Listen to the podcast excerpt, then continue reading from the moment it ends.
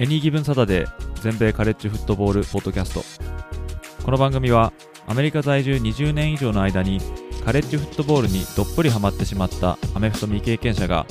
このスポーツの素晴らしさを素人の目線で伝えていくポッドキャストです。NFL のことは知っているけれどカレッジフットボールのことはよくわからないという方やもっとカレッジフットボールのことを知りたいという方に少しでも有益な情報をお伝えしていきます。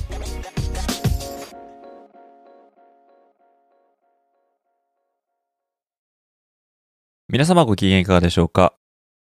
こちらは全米カレッジフットボールファンサイトを運営しておりますエニーギブンサタデーです4月27日から29日までの3日間にわたって行われた今年の NFL ドラフト。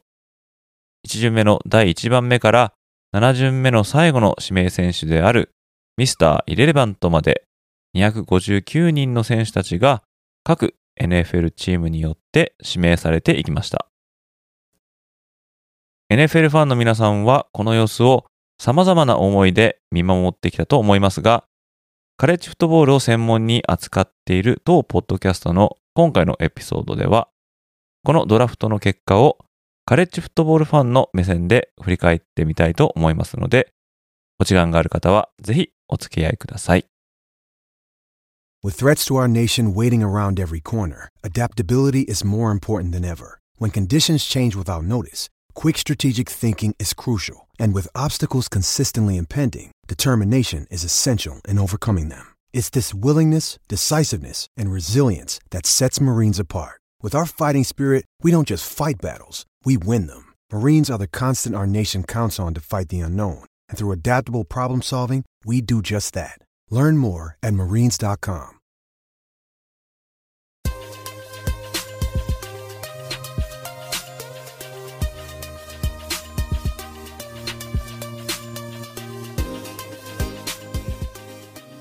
では早速ですね、行こうかなと思うんですけども、まあ、木曜日がですね、第1巡目の、まあ、指名がありましたよね。まあ、31人ってことでしてね。でそちらの方は、まあ、3日間ある中で、1日で1巡だけを使うっていうのは、この木曜日の第1日目だけなんですね。まあ、それだけ1巡目の注目度が高いということになると思うんですけども、まあ、長いことをやってましたね。それはもう一つのチームの持ち時間が10分あったんで、えー、やっぱそれだけで、ね、やっぱ長くなるっていうことなんですけども、まあ、会場がカンザスシティでありましたよね。去年の NFL の優勝チームでもあるカンザスシティチーフス。でまあ、そのお膝元なんですけどもね、パトリック・マホームズとか、ケルシーとかも来てましたもんね。非常に盛り上がったと思うんですけども、やっぱり注目はですね、誰が一番最初にまあ、取られるのかっていうのが、まあ、最大の、まあ、関心事なんじゃないかなって、まあ、思うんですけども、もうご存知だと思いますけども、まあ、今年の第1巡目、え、総合1番目に、え、ピックされたのは、アラバマ大学のブライス・ヤングでしたね。え、カロライナ・パンサーズにセレクトされました。では、まあ、アラバマ大出身の、まあ、ブライス・ヤングなんですけども、このアラバマ大学出身選手の総合ドラ1としては、史上3人目だったということなんですね。で、このブライス・ヤングの前にドラ1として NFL に入ったっていうのが1965年のドラフトでニューヨーク・ジェッツに選ばれたジョー・ネイマス。この方なんですね。ということで、彼以来58年ぶりの快挙ということになりましたね。で、この総合ドラ1ですね。これはやっぱり NFL のドラフトを、まあ、紐解く中でですね、やっぱりこの誰が1巡目の1番目だったかっていうのは、まあ、みんなあの記憶に残っていくものだと思うんですけども、まあ、その今年の選手がまあブライス・ヤングだったと、まあ、いうことなんですよね。で、カレッジフットボールのですね、えー、全米、えー、優勝を決めるトーナメント、まあ、プレーオフですね。こちらカレッジフットボールプレーオフって言いますけども、これ過去のですね、9年間のうち、えー、7度の NFL ドラフトの総合ドラ1選手、え、これになった7人っていうのはですね、ま、最低でも一度はこのカレッジフットボールプレーオフに出場したことがあると、ま、そんなデータが残っております。その7人っていうのはですね、今回のブライス・ヤング、昨年のジョージアのトレボン・ウォーカー、そして一昨年のクレムソン大学出身のトレバー・ローレンス、2020年のドラフトのジョー・バロウ、その前のカイラー・マレー、彼はオクラホマ大学出身ですね。その前がベーカー・メイフィールド、彼もオクラホマ大学。そしてジェーミス・ウィンストン、彼はフロリダステートのクォーターバックですね。この7人がドラ1で NFL したという選手で、えー、なおかつカレッジフットボールプレーオフに出場したことがあると。まあ、そういった選手みたいなんですけども。で、このブライス・ヤングですね。まあ、ドラ1ということで、チームの台所事情によって誰が一番かっていうのは変わってくるとは思うんですけども、まあ、やっぱり QB で1番でっていうのは、まあ、映えますよね。でですね、えー、まあこちらのツイートちょっと紹介しようと思うんですが、まあこれは、えー、まあカレッジフットボールないし NFL、こちらの方で、えー、追ってる方は、まあご存知の方もいるかもしれませんけども、えー、リストさんっていう方がいらっしゃるんですね。え、このリストさんがツイートされていたのをちょっとここで紹介したいと思うんですけども、全体1位のクォーターバックのブライス・ヤングへの親の投資額はいくらかということで、こちらちょっと紹介しようと思うんですが、えまず6歳から毎年約150万円。そして安い QB コーチを雇うので週に約1万円。そしてユースチームに約3万円から5万円を費やした、この中に移動費は含まれていないと。さらに、スピードとウェイトトレーニングのコーチに週約1万円。そして大学訪問に毎回約16万円、今行ったと。で、ここにはですね、10カ所訪問したが一緒にしてるって言ってるんで、単純計算だと160万円ってことになりますよね。多分この中の5つは、まあ、オフィシャルビジットということなんで、その5つに関しては、まあ、かなりお金を出してもらってると思うんですけども、まあ、とにかく幼い頃から親がブライス・ヤングのこのフットボール活動に投資をしてきたっていうことなんですよね。だからまあこの苦労、まあ、もちろんですね、えー、まあそこにかかったまあ費用とか時間とか労力、まあ、いろんなことを考えるとですね、ブライス・ヤング親としてもですね、ドラフトで、NFL に入ったっていうだけじゃなくて、このドラ1ということですね、その年の一番のドラフティーということなんで、まあ、感無量だと思いますよね。それだけお金がかかるのかってことですけども。まあ、これでですね、まあ、契約金とかで元取れるんじゃないかっていうふうに言ってますけどもね、まあ、多分ですね、えー、ブライス・ヤングはもうアラバマにいた時からですね、NIL の稼ぎがあるんで、まあ、ある筋ではですね、まあ、日本円で1億円ぐらいも稼いでたなっていうですね、話もありますんで、えー、まあ、お金の活に関してですね、赤字とかそういうことはないと思うんですけどもね、それだけ、その幼い頃から費やしてきた。他にもですね、多分同じようなことをしてる人はいると、いっぱいいると思うんですけどもね、報われる人もいれば、まあ、報われない人もいると、まあ、いうことになるんじゃないかなと思います。えー、そしてですね、総合2番目に、えー、ドラフトされたのが CJ ストラウドですね。オハイオ州立大学のクォーターバックですね。ヒューストン・テキサンズにドラフトされましたけども、まあ、彼に関してはですね、この、今言ったですね、ブライス・ヤングとのですね、この喜びを分かち合ってたっていうのがすごい印象的ですよね。まあ、これは彼らがですね、高校生ぐらいからもう共にもう同じ地域出身ということで、いろんなところで切磋琢磨してきたという、まあ、そういう事実がまありましてですね、まあ、同じクォーターバックでトップを狙うという、まあ、敵っていうわけじゃないと思うんですけどね、ライバルみたいな感じなのかもしれないんですけども、まあ、実はすごい親友で、だからその、ブライス・ヤングが一番で、で、それを、まあ、熱いハグでですね、CJ ストラウドは歓迎しましたけども、で、CJ ストラウドが2番目で選ばれた際の、このブライス・ヤングの喜びよっていうのも、もう本当に心から良かったねと思ってるような、すごいもうこぼれんばかりの笑顔でですね、その快挙を語ってましたけどもね、そういうのもなんか見ててちょっといいなと思いましたね。オハイオ州立大出身の選手としてはですね、2020年のチェイス・ヤング以来の、まあ、高順位でドラフトされたと。まあ、チェイス・ヤングも当時は総合2番目でしたね。ワシントンコマンダーズにいますけれども。QB としては2021年のジャスティン・フィールズ、彼以来の、高順位の指名となっております。ジャスティン・フィールズは総合11番目でしたね。そして総合3番目に選ばれたのがウィル・アンダーソン・ジュニア。これアラバマ大学のエッジの選手ですね。彼もヒューストン・テキサンズにドラフトされていきましたけども、トップ2がクォーターバックだったということで、このウィル・アンダーソン・ジュニアはこのドラフトで、まあ、ディフェンス選手として初めて呼ばれたっていうことになるんですけども、で、この総合1位のブライス・ヤングと、まあ、総合3位のウィル・アンダーソン・ジュニア、彼らは共にアラバマ大出身の、まあ、選手なんですけども、まあ、オフェンス選手で初めて呼ばれたのが、まあ、ヤング。そしてディフェンスが、まあ、アンダーソン・ジュニアということになって、同じチームから、えー、攻守ともにトップ選手を輩出したっていうのは、1967年の近代 NFL ドラフト開始以来、まあ、初の快挙だったと。いうことで、またアラバマ大学出身の選手にまた勲章が一つまた増えた。ということになると思いますね。ちなみにあの1967年以降っていう言葉がよく出てくると思うんですけども、まあ英語ではですね、コモンドラフトイーラとかいうふうにまあ言うんですけどもね、えー、これ何かって言ったらですね、これ1966年に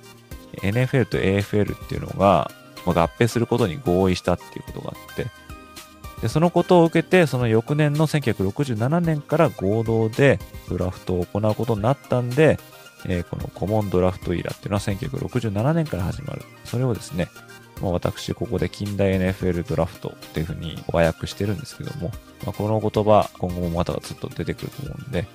そちらの方はですね、まあ、そういう意味があるということを、ちょっと頭の隅に置いていただけると幸いです。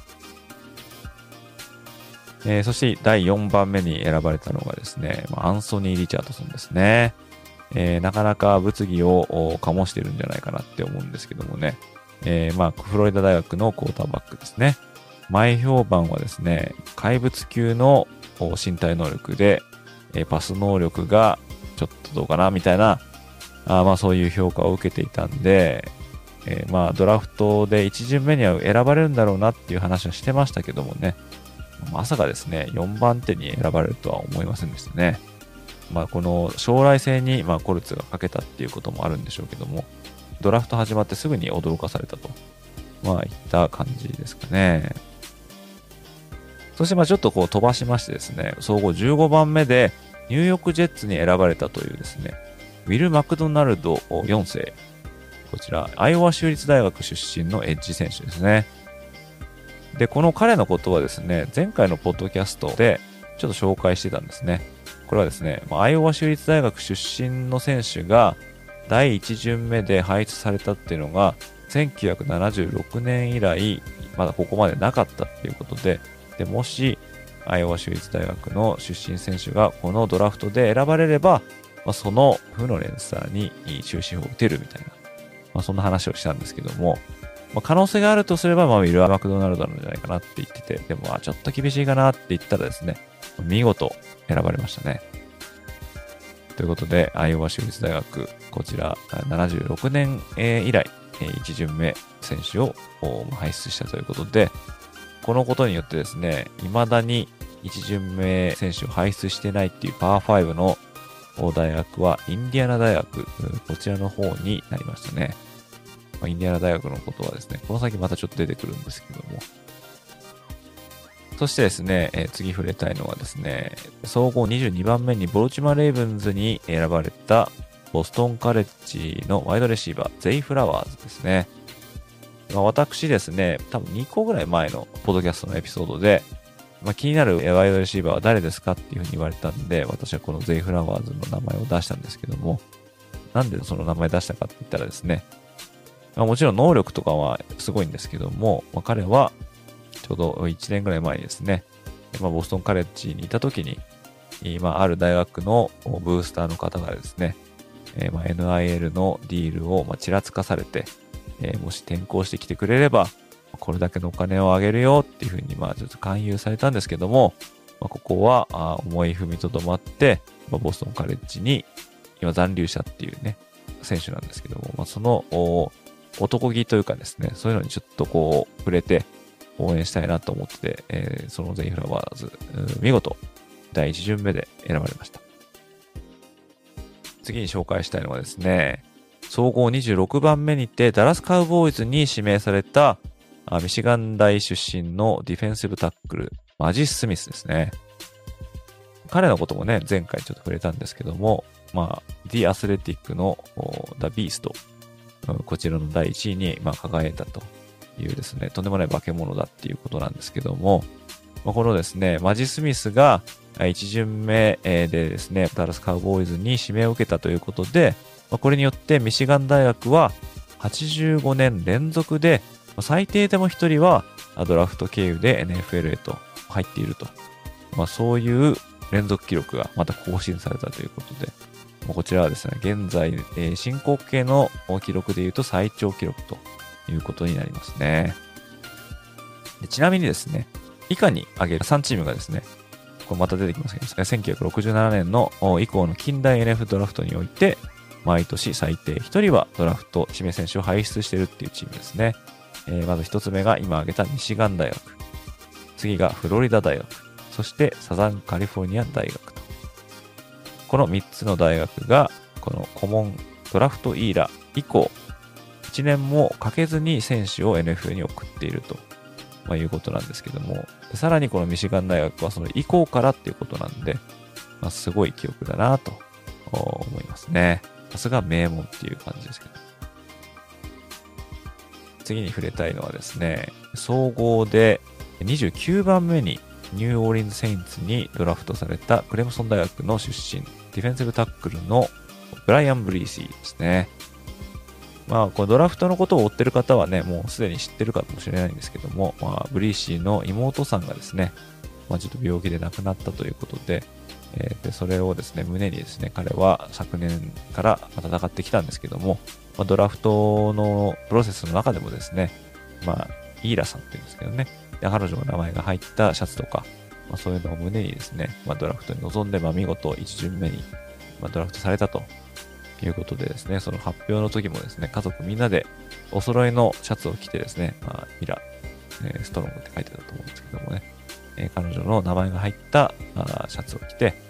彼女と共に NFL 入りを果たしたみたいな、まあ、そういうですね、まあ、ちょっといい話が、まあ、ありましたね。まあ、そんな感じでですね、第1巡目がですね、まあ、この木曜日に終わったんですけども、まあ、一つですね、まあ、ちょっとこのドラフト1巡目を通してこうずっとこうフィーチャーされてたっていうのが、ケンタッキー大学出身のクォーターバック、ウィル・レビスですよね。まあ、彼は QB の候補の中ではですね、まあ、3番手っていうふうに言われてたんですかね。ブライス・ヤング、CJ ストラウド、ウィル・レビス、そこにもアンソニー・リチャードソン、ないし、ヘンドン・フッカー、テネシー大学のクォーターバックですけども、こちらがですね、取られるだろうっていうことで、えー、期待されてたんですけども、まさかまさかこうどんどんどんどんスライドしてしまってですね、結局第1巡目には、まあ、指名されなかったんですよね。で、またその、かわいそうなことにですね、その、まあ、グリーンルームって言ってですね、舞台の裏で待ってるっていう、そこでですね、もう今か今かって言って待ってるところをずっとこう、テレビでこう生配信されちゃって、結局最後まで名前が出なかったみたいなところまでですね、ちょっとこう出てしまって、ちょっと晒し物されてしまったっていう、ちょっとかわいそうなあところがあったんですけども、え、第2巡目の2番目、総合33番手でテネシータイタンズに今ドラフトされたと。まあ良かったかなっていう感じですかね。まあですね、このポッドキャスト全部の選手をこう話していくっていう企画じゃないんで、まあここら辺までにしとこうかなって思うんですけども、まあ、続きましてですね、まあ、2023年ドラフト第1巡目指名選手のですね、えー、所属カンファレンス、こちらの方の別で何人ぐらい選ばれたかっていうのをちょっと見ていきたいと思います。で、第1巡目、えー、ここだけで見るとですね、トップがビッグ10と SEC で9人、差までがビッグ12カンファレンスの6人、そして4位が4人で ACC、そして3人でパック12、まあ、以上のパワー5のカンファレンスの順番ということで、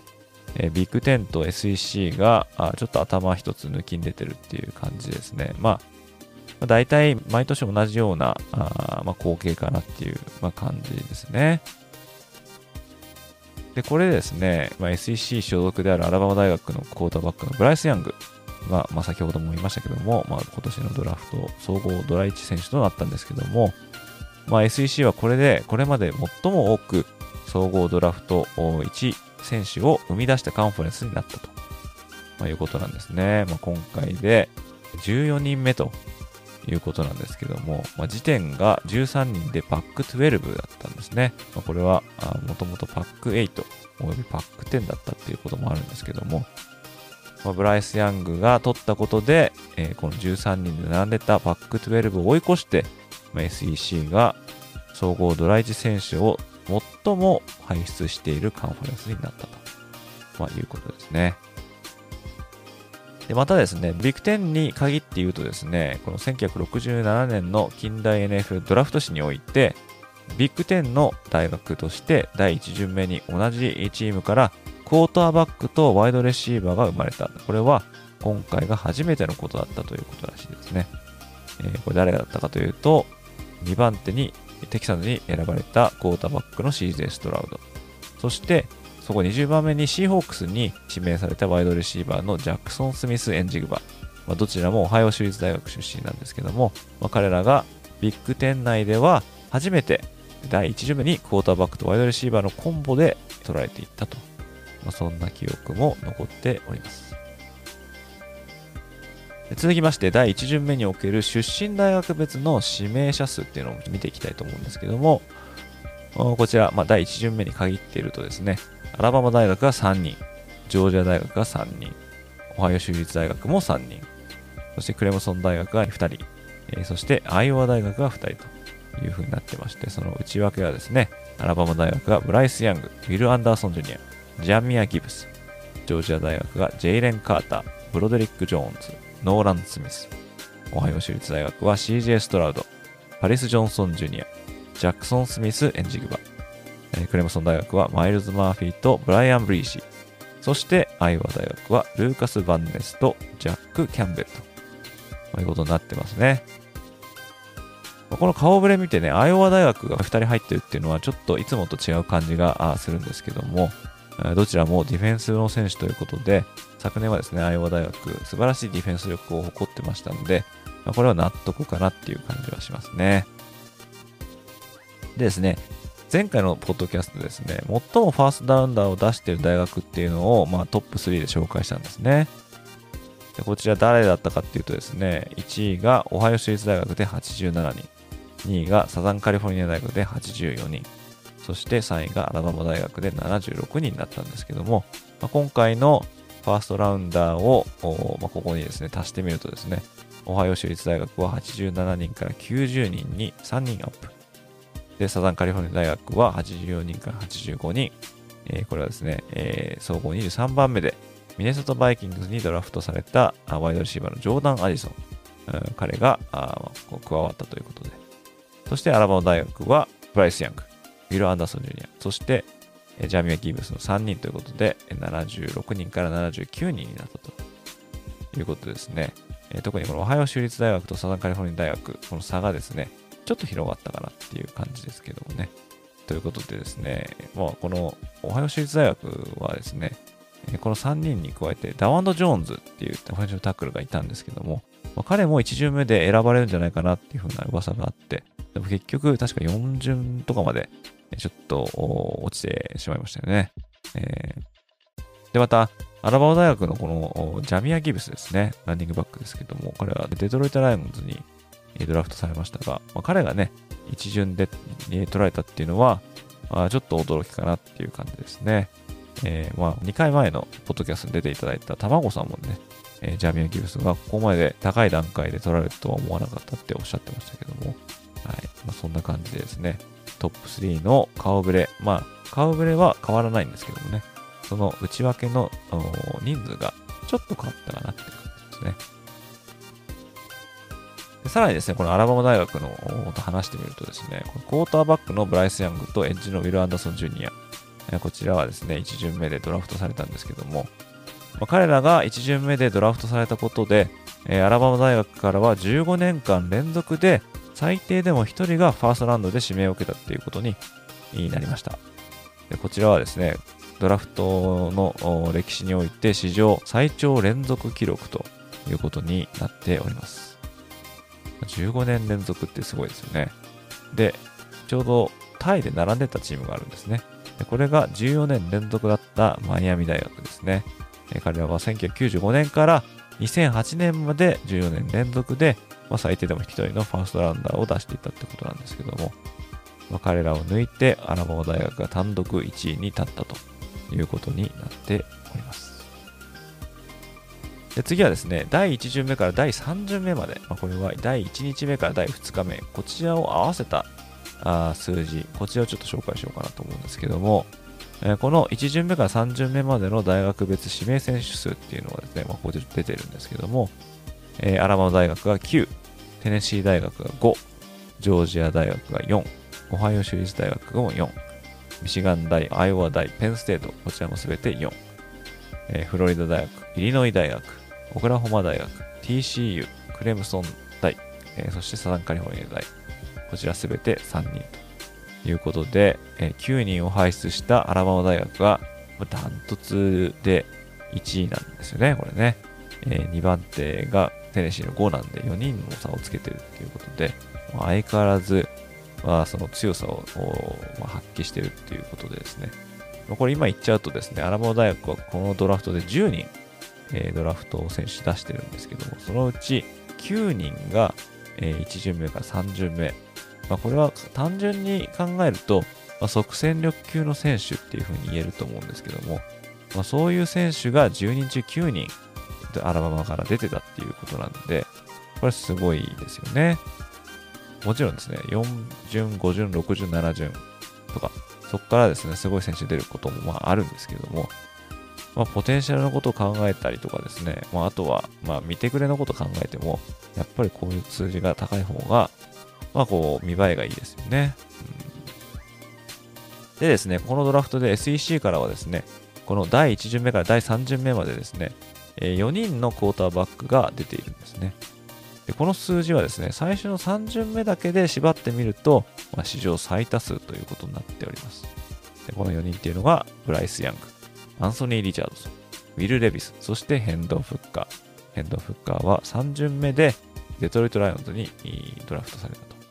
と。この4人が最初の3巡目まで出たと。これが最多だったっていうことですね。そして、まあ、第1巡目から第7巡目まで終わった3日間を終えた時点でのカンファレンス別のドラフト指名選手数っていうのを紹介したいと思います。まあ、トップは62人で SEC、時点が55人でビッグ10、そして33人の ACC、30人のビッグ12、27人のバック12、そしてえー、10人のアメリカ。ン、9人のサンベルト、7人でマック、えー、同じく7人で独立校インディペンデント、そして5人のマウンテンウエスト、同じく5人でカンファレンス USA、で以下は FCS、これはフットボールチャンピオンシップサブディビジョンですね。一部のカンファレンス群でも、まあ、中堅と呼ばれているところですけども、ここから10人。そしてディビジョン2部から2人と。まあ、こういった数字が出ておりますけども、まあ、SEC が今年も最多指名選手数を獲得と。で彼はですね、なんと27年連続で最多選手を NFL に送り込んでいるということで、まあ、相変わらず SEC のドミナントが続いてますね。まあ、とはいえですね、2022年ドラフトではですね、まあ、SEC65 人でビッグ10、これ48人で、この時は差が17人あったんですね。で、今年はあビッグ10が55人ということで、まあ、その差7人とこうだいぶ縮まってきてるっていう点も見逃せないかなって思うんですけども。で、次に紹介したいのは大学別のドラフト指名選手数ですね。これ全部1巡から7巡目トータルってことですけども、えー、1番がアラバマ大学とジョージア大学で10人、えー、その次がミシガン大学で9人、えー、テキサスクリスチャン大学が8人、オハイオステートが6人、ペンステートも6人、フロリダ、クレムソン、ルイジアナステート、ピッツバーグ、オレゴン、これもすべて6人と、まあ、こういった顔ぶれが並んでおりますけども、でこれで見るとですね、まあ、トップのアラバマ大学を抜かして、ジョージア大学、ミシガン大学、テキサスクリスチャン大学、オハイオ州立大学、この4チームですね、すべて昨年のプレーオフに進出したというチームなんですよね。えー、それ考えると、ここに名を連ねてるのはまあ当然なのかなって思いますけども、でもそんな中でもですね、やっぱりテキサスクリスチャンの8人っていうのは際立ってますよね。まあ、昨年みんなの予想に反して、えー、プレーオフに入ってきたっていう、そういうテキサスクリスチャン大学、まあ、いわゆる強豪校という風なジャンルには入らないと思うんですけども、まあ、そういったチームがプレーオフに入って、でしかも、まあ、ナショナルチャンピオンシップでは、まあ、ジョージア大学にボロカスにやられちゃいましたけども、そこに行ったという事実ですね。でそれと、まあ、NFL に行ける選手が8人いたという事実。えー、まあ、これちょっとリンクしてるんじゃないかなって思いますね。やっぱり NFL 級の選手が多ければ、まあ、それは当然チームの結果にもつながってくるのかと、まあ、そういうことが言えると思うんですけどね。まあ、昨年ですね、ドラフト史上最多となる1ドラフトで15人を輩出したジョージア大学ですね。えー、まあ、彼ら今年は10人ということで、ちょっと5人減ってしまったんですけども、ただ、去年と今年合わせて、まあ、25人こう NFL に送り込んだっていうことになるんですけども、まあ、これはですね、また再び出てくる、この1967年以来の近代ドラフトにおいて、まあ、こ2年連続というくくりで言うと、こ25人っていうのは、えー、最多の数なんですね。25人が2021年に全米制覇した時のメンバーにいたということですから、優勝しても当然だったのかなっていうことが言えると思うんですけども、まあ、ちなみにこれ以前の最多記録保持者っていうのは、まあ、やっぱりジョージア大学と。これはま2021年と2022年で24人ってなってますね。2021年のドラフトが9人で、2022年が15人だったっていうことですけども。だからこの3年間ですごい数のジョージア大学の選手が NFL 入りしてるっていう、まあ、そういう言い方もできると思うんですけども、まあ、強さのゆえんはまあこんなとこにあったりもするのかなっていう感じですね。でですね、この過去3年間のドラフトで、まあ、ジョージア大学が、まあ、全てのディフェンスのポジションをファーストラウンダーでコンプしたっていう、えー、そんな情報もまあありますね。えーまあ、これディフェンス選手なんですけども、これディフェンスベンドのトレボン・ウォーカー、ディフェンシブタックルのデバンテ・ワイアット、ディフェンシブタックルのジェイレン・カーター、ノーズタックルのジョーダン・デイビス、インサイドラインバッカーのクエイ・ウォーカー、そしてアウトサイドラインバッカーのノーラン・スミス、コーナーバックのエリック・ストークス、そしてセーフティーのルイス・シーンということで、えー、ジョージア大学すべてのポジションで過去3年間にファーストラウンダーを輩出したというですね、まあ、とんでもないデータが残っております。ジョージア大学の強みは、まあ、ディフェンスって言われてまして、まあ、それがですね、まあ、こんなところにも、まあ、出てるのかなっていう感じですね。でさらにですね、こうジョージア大学でこの今回のドラフトで話題をかっさらったのがですね、フィラデルフィア・イーグルスだと思うんですけども、これもうご存知の方も多いかもしれませんけども、イーグルスがジョージア大学を囲いまくっていると、まあ、いうことですよね。まあ、今年で言うと、ジェイレン・カーター、ノーラン・スミス、キーリー・リンゴ、えー、まあ、彼らを、まあ、ドラフドラフトしたんですけども、で去年のドラフトで、えー、イーグルスはジョーダン・デイビスとナコビ・ディーンもドラフトしたということで、えー、過去2年間で、えー、ジョージア大学のディフェンス選手5人、イーグルスに入ったということで、まあ、インターネット上ではですね、ジョージア大学の付属のチームかとかね、そんなことを言われたりとかしてますけども、さらにですね、ドラフト中にはトレードでまたまたこの同じジョージア大学出身のデアンドレ・スウィフト、彼がデトロイト・ライオンズからやってきたということで、まあ、本当狙ってやってんのかっていうぐらいですね、ジョージア大学の選手がイーグルスに入ってきたっていうことですよね。でさらにはですね、え、スティーラーズがですね、タイトエンドのダーネル・ワシントンを指名したということで、ジョージア大学出身のタイトエンドが過去5年間連続で NFL 入りしたという、まあ、いうことになっておりまして、えー、まあ、こちらもすごいですね。5年連続で NFL 級のタイトエンドを生み出しているってことですからね、えー、なかなかそんなチームないと思うんですけども、で、来年はさらにですね、ジョージア大学にまだ在校している有望なタイトエンド、ブロック・バウアーズっていうのがいるんですね。このバウアーズが多分 NFL のドラフト引っかかるというふうに思われてますので、こうなれば、ま6年連続ジョージア大学出身タイトエンドが NFL 入りするというですね、えー、ことになるような気がしますけれども。まあ、またそういった感じでジョージア大学が今季の NFL のドラフトの話題をまかっさらっていったと、まあ、いうことになるんじゃないかなと思いますね。でその他ではですね、えー、ま今年のドラフトで指名を受けた QB の総数っていうのがあるんですけども、これ14人って出てるんですよね。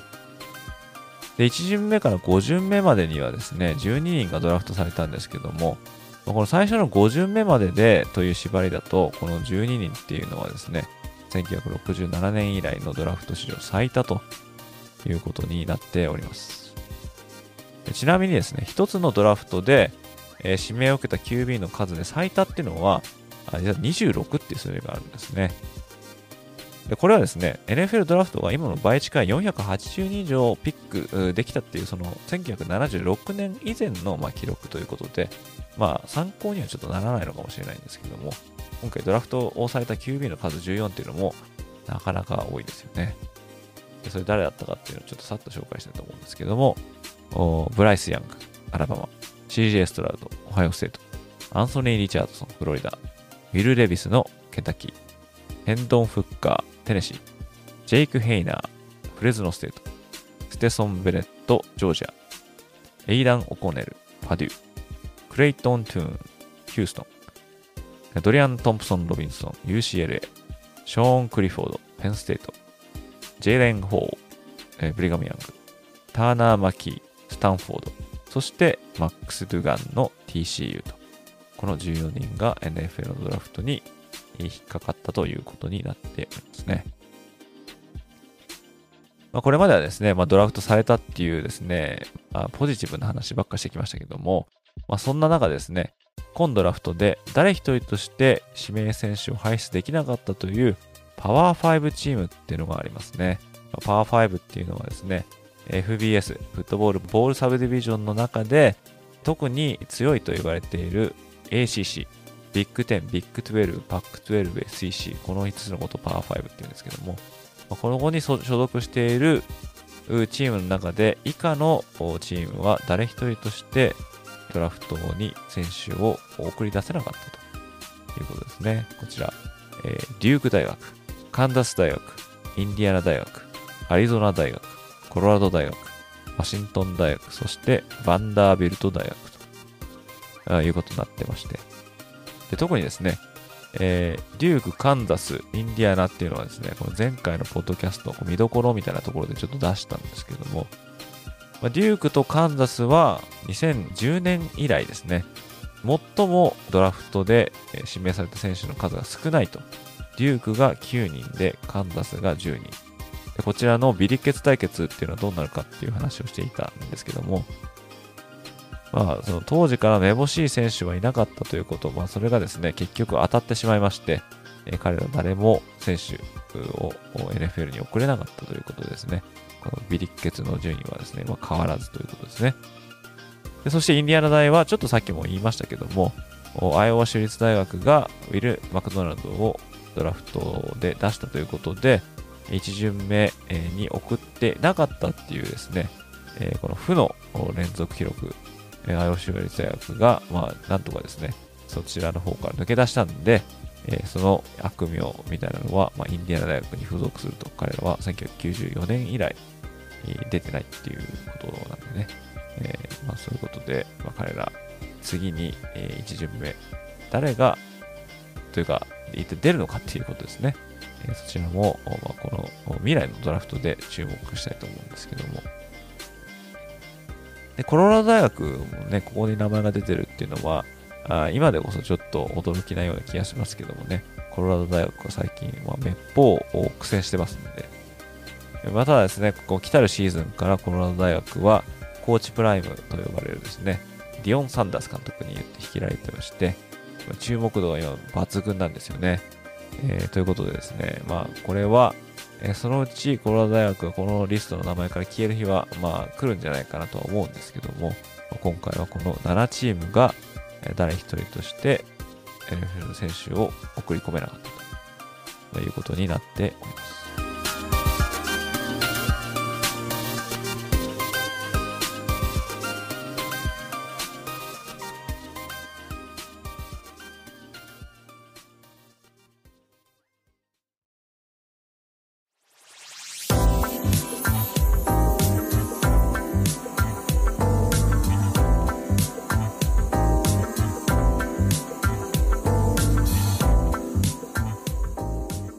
次に紹介したいのは、このテキサンズの9人っていうのをちょっと、ね、紹介したいと思うんですけども、ま、今年のですね、ヒューストン・テキサンズは、ま、9人をドラフトしたんですけども、ま、そのうちですね、7人が大学チームでキャプテンを務めていたと、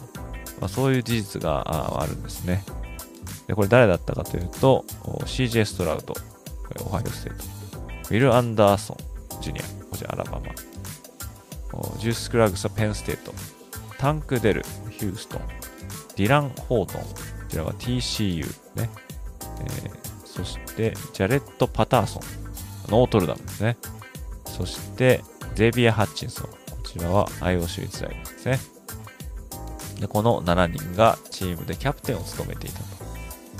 ということですね。まあ、入りたての選手は、まあ、ルーキー扱いをされるとは思うんですけども、ま、そういう素質を持っているっていう選手を、まあ、知ってか知らずかあドラフトしたっていうのは、まあ、なんとも興味深いところだと思うんですけどもね、うんまあ、将来性は抜群なのかなっていう感じはしますよね。えー、この7人のリーダーシップの素質を備えている新人選手、彼らの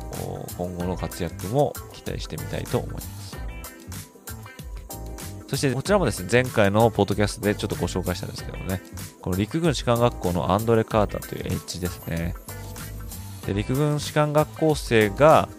ドラフト入りできるかっていうのは結構ですね、センシティブな問題でして、で、このアンドレ・カーターが久しぶりにこの士官学校の出身選手として NFL ドラフトに入るということになって、えーま、ちょっと注目されてたんですけども、まあ、残念ながらですね、ドラフト7巡目までにはドラフトされなかったということで、えー、まあ、ドラフト外フリーエージェントでミネソタバイキングスにピックされたということでですね、えー、まあ、こちらはですね、1947年に総合2位でドラフトされたグレン・デイビスさん以来となる高い順位でのドラフトピックが期待されてたんですけども、まあ、残念ながらそれはならなかったということですね。そんな感じですね、人々の注目を大いに集めた今回のドラフトだったんですけども、今年のですね、この第1巡目の平均視聴者数っていうのが1129万人っていう数字が出てますね。こちらは ESPN、ABC、NFL ネットワーク、これ全部合わせた数っていうことみたいなんですけども、まあ、こちらは昨年よりも13%増の数字ということで、まあ、昨年がですね、1003万人ということなんで、えー、こちらもですね、単純にすごい数字だと思うんですが、あのアメリカではね、視聴率みたいなのってあんま出てこないと思うんですけどね、もうそそれよりも、えー、人数で出てきますね。で、今回のこの1129万人っていうのは、まあ、トータルでしても、過去の NFL ドラフトの平均視聴者数で、えー、3番目に多い数字とということで、えー、まあこちらもですね、この NFL ドラフトの、NFL ドラフトに対する人々の関心度っていうのが高いなっていうところの表れかなと思いますね。でこちら2つぐらいですかね。えー、まあ、いい話っていうのをちょっと、まあ、紹介したいかなって思うんですけども、まあ、一つはですね、えー、ペンステートのコーナーバック、ジョーイ・ポーター・ジュニアえー、まあ、こういう選手が、まあ、いるんですけども、まあ、彼はですね、お父さんにジョイ・ポーター、これは1999年に、ピッツバーグにドラフトされたっていうですね、コロラド州立大学出身の、選手で、で彼は13年間プロで、プレーしたっていうですね、選手なんですけども、その息子さんですね、息子さんであるジョイ・ポーター・ジュニア、で彼がですね、この度ですね、今ドラフトされたっていうことなんですけども、で、これどこにドラフトされたかっていう話ですね。えー、これがですね、えー、まあ、なんと、このお父さんと同じピッツバーグスティーラーズだったと。2巡目、総合32番目に、え、選ばれておりますけどもね。えー、まあ、こちらもね、まあ、ピッツバーグって、まあ、感覚的になんですけども、こすごいファミリー感があるなっていう感じがして、しかもこのお父さんのこのパパ・ジョイ・ポーター、彼は今、スティーラーズでコーチしてるはずなんですね。だからそこにまた一緒のとこに入ってくるっていうのもなかなかあ粋な計らいなんじゃないかなって思ったりもするんですけども、もちろんですね、えー、その、ただ単にお父さんの親子だからっていうだけで、えー、ドラフトしたわけじゃなくて、もちろん彼自身にもですね、えー、素晴らしいスキルセットとかあるっていうことだと思うんですけどもね、えー、こちらあ素晴らしいなと思いましてね。そしてまあ似たような話なんですけども、まあ、カンザス州立大学のランニングバックのデュース・ボーン、まあ、こういう選手がいるんですけども、まあ、彼はですね、総合212番目に、ダラスカウボーイズによって、えー、まあ、指名を受けたんですね。で、このですね、ボーンのお父さん、彼がですね、まあ、クリスさんっていうんですけども、えー、この方はですね、カウボーイズのスカウト陣の一員だったんですよね。で、このまあ、ドラフトに際して、まあ、本陣営を張るですね、このワールームとよく俗に呼ばれますけども、こちらのダラスカウボーイズのお部屋の中でですね、このクリスさんは自分の息子がダラスカウボーイズによって、えー、指名を受けるっていうことを知らされて、まあ、男泣きするんですよね。で、この周りのスタッフもすごいもう肩を叩き、叩いてこう、こう歓喜の輪に包まれるみたいな感じがあってですね。まあもちろんですね、まあ、ブライス・ヤングの時も話しましたけども、まあ、親もですね、小さい頃から、えー、いろんなあ苦労を共にしてですね、ここまでやってきたということで、でプロ入りするだけでも嬉しいのに、自分が所属している同じチームの、まあ、名門ダラスカウボーイズに、まあ、ピックされたっていう、このことでもうこの涙止まらないみたいな感じだったんですけども。で、えー、まあ、お父さんですね、実際本人に電話かけるんですね。電話が使えないから、この仕事ので電話かけてるんだけど、みたいな感じでですね。まあ、息子としてはですね、いつ自分の名前が呼ばれるのかってドキドキしてるのに、いきなり自分の父親の出が電話かけてきたらなんだってなると思うんで。まあ、でもですね、あの、もうお父さんは自分と一緒の場所で、えー、働く気はないかみたいなことを、まあ、匂わして、そしたらまあそれすぐ察するわけですね。息子のデュースも。いやもうもちろんそれは嬉しいことだみたいな感じでですね、えー、まあ、お父さんが息子に直接ダラスカウボーズに指名を受けたってことを、まあ、伝えるというですね、とってもハートワーミングなシーンが、あまあ、動画ではですね、こう、ツイッター上とかネットで回ってましたね。えー、まあ、お父さんの宮中はいかにって感じですけども、ちょっと考えただけでもちょっとうるっときますよね。えー、まあ、こういうのもね、まあ、もっと他にもいろいろドラマあったと思うんですけども、うん、こちらがですね、まあ、一番ちょっとこう、心打たれたかなっていう感じなんで、ちょっとここで紹介させていただきました。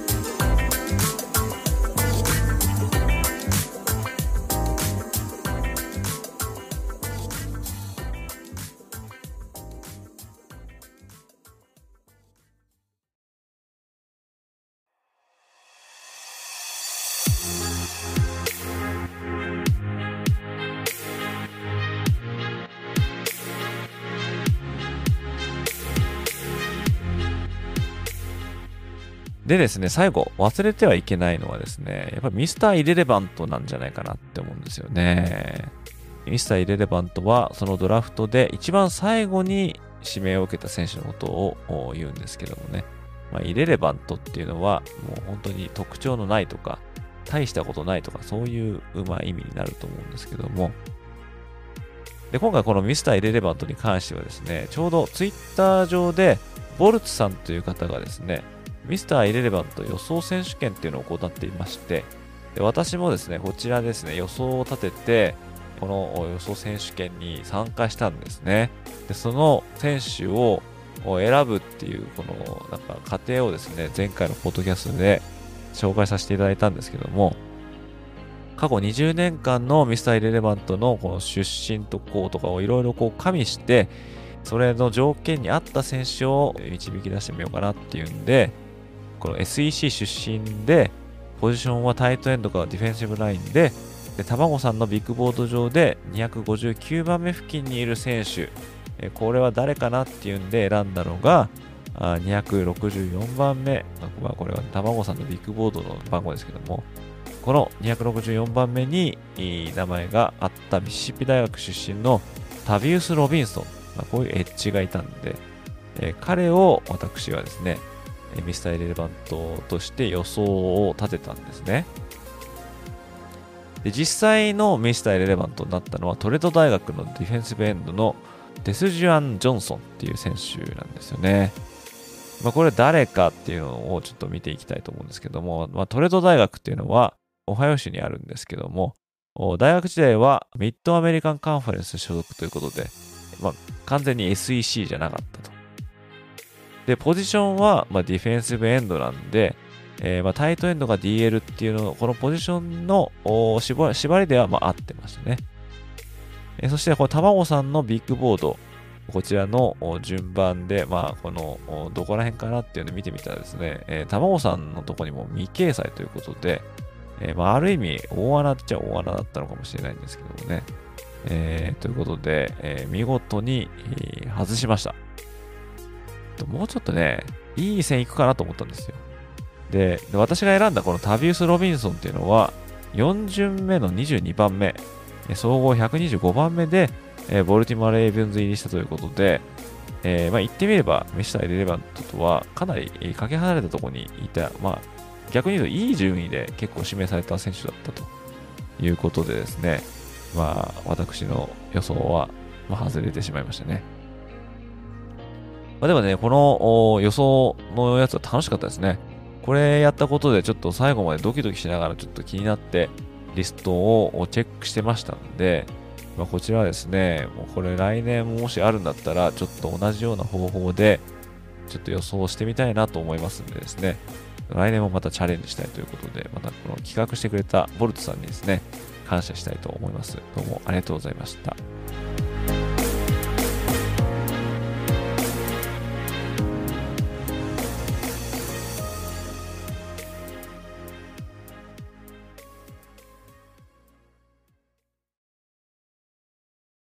ということで、3日間にわたって行われた2023年の NFL ドラフトは、嵐のように過ぎ去ってしまいました。そして、終了と同時に今度はドラフトされなかった選手たちが、ドラフト外フリーエージェント契約を取り付ける動きが活発に行われております。ドラフトされた選手たちは、喜びと感動と安堵といったような様々な感情を抱きながら、それぞれの結果をかみしめていることでしょう。しかしドラフトされたからといって来たるシーズンの開幕戦のロースターに残っているという保証は